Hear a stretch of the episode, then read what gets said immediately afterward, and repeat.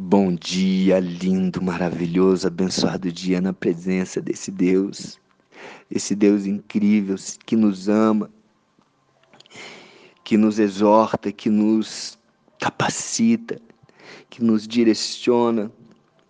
Amém.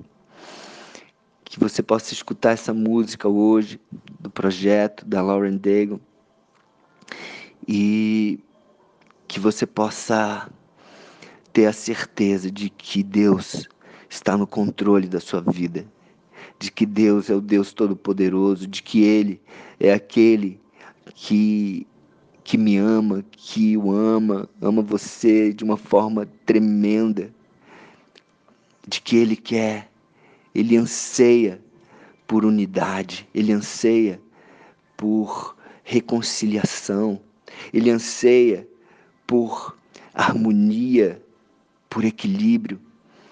E hoje, no dia 261 do projeto Bíblia para Iniciantes, ele fala sobre isso, ele fala sobre unidade.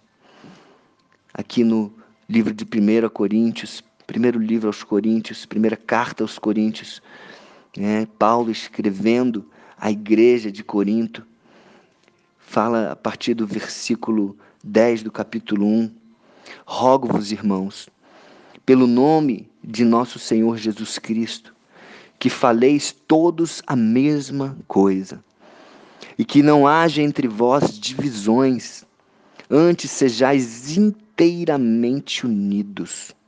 Olha a palavra que ele usa aqui: inteiramente unidos. Ou seja, inteiros, cada um sendo um e ao mesmo tempo unidos um corpo que é a igreja unida, na mesma disposição mental e no mesmo parecer. Amém? Isso não é só para a igreja. Ele está falando, ele está direcionando essa mensagem à igreja de Corinto. Mas eu coloco aqui também a nossa família, que a nossa família, que nós sejamos um, um mesmo pensamento, um pensamento de, de, de união, um pensamento de prosperidade, de crescimento.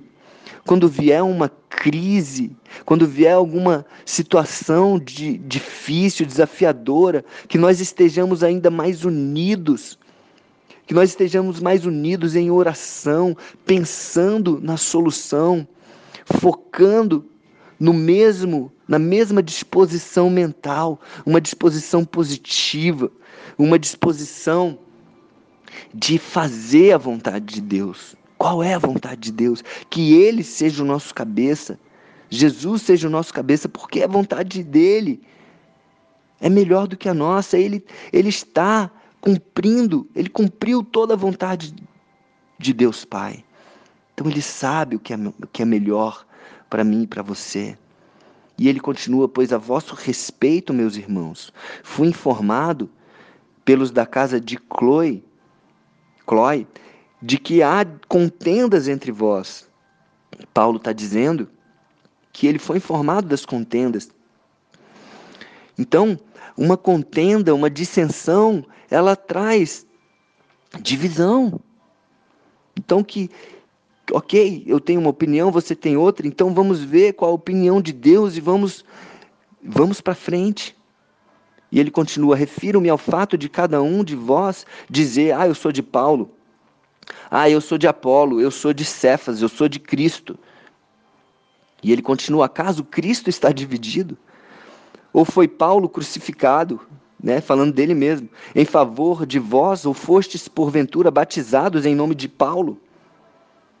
Eu dou graças a Deus, porque a nenhum de vós batizei, exceto Crispo e Gaio, para que ninguém diga que fostes batizado em meu nome. Batizei também a casa de Estéfanas. Além destes, não me lembro de se batizei algum outro. Então ele está aqui humildemente dizendo que não é por ele, não é por ele, não é em nome dele. E ele continua e finaliza aqui: porque não me enviou Cristo para batizar, mas para pregar o evangelho não com sabedoria de palavra, para que não se anule a cruz de Cristo. Então ele tinha um propósito, ele tinha um chamado específico de pregar o evangelho. Esse era o chamado dele. Assim como cada um de nós tem um chamado, lógico, ele batizou, batizou também. Mas o chamado específico dele, a missão específica dele, foi pregar o Evangelho, levar as boas novas, o arrependimento, levar a cruz de Cristo, levar. E ele fala, não com sabedoria de palavra. Então muitas pessoas às vezes ficam esperando, ah, eu, aí muda de igreja, muda de uma denominação para outra, fala, ah, eu quero uma palavra mais, mais, é, é, é, mais forte. Não é isso que vai trazer a sua salvação, não é isso que vai fazer a diferença na sua vida. O que vai fazer a diferença da sua vida é a cruz de Cristo, que mostra o amor dele por mim, por você. É muito além é muito além de conhecimento. Conhecimento é, é importante?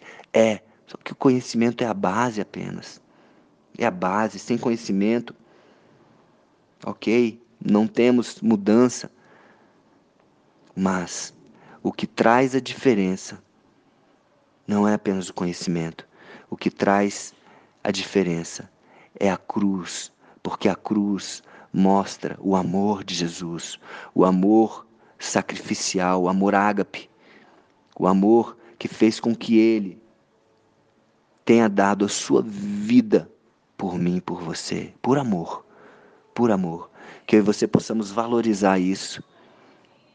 Por mais que eu e você passemos por situações desafiadoras, por situações de dificuldades nas nossas vidas, nada se compara ao que Jesus passou por mim e por você. Então que nós possamos sempre olhar para a cruz de Cristo, sabendo que Ele pagou um preço alto e o preço que eu e você temos de pagar, que vamos pagar, não se compara ao preço que Ele já pagou. Troca o fardo. Às vezes está carregando um fardo pesado. Troca o seu fardo com o de Jesus. Ele fala: O meu fardo é leve, é suave. Amém? Então olhemos para a cruz de Cristo, o próprio Paulo falando aqui, não com palavras de sabedoria para que não se anule a luz de Cristo.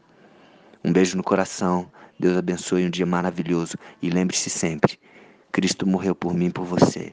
Aquela cruz, ela demonstra esse amor por nós. Um beijo no coração.